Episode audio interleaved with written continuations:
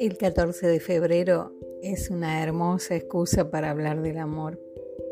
En su obra El buen amor de la pareja, el psicólogo español Joan Garriga dice que un amor se reconoce porque en él somos exactamente como somos y dejamos que el otro sea exactamente como es.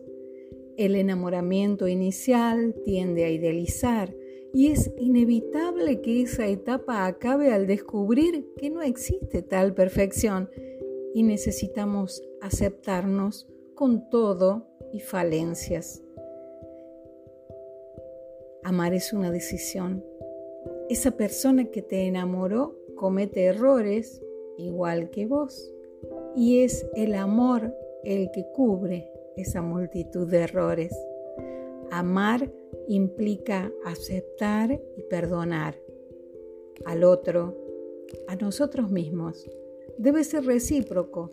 El amor se construye y se sostiene con decisiones y acciones diarias. No es el amor el que sostiene a una pareja, es la pareja que sostiene al amor.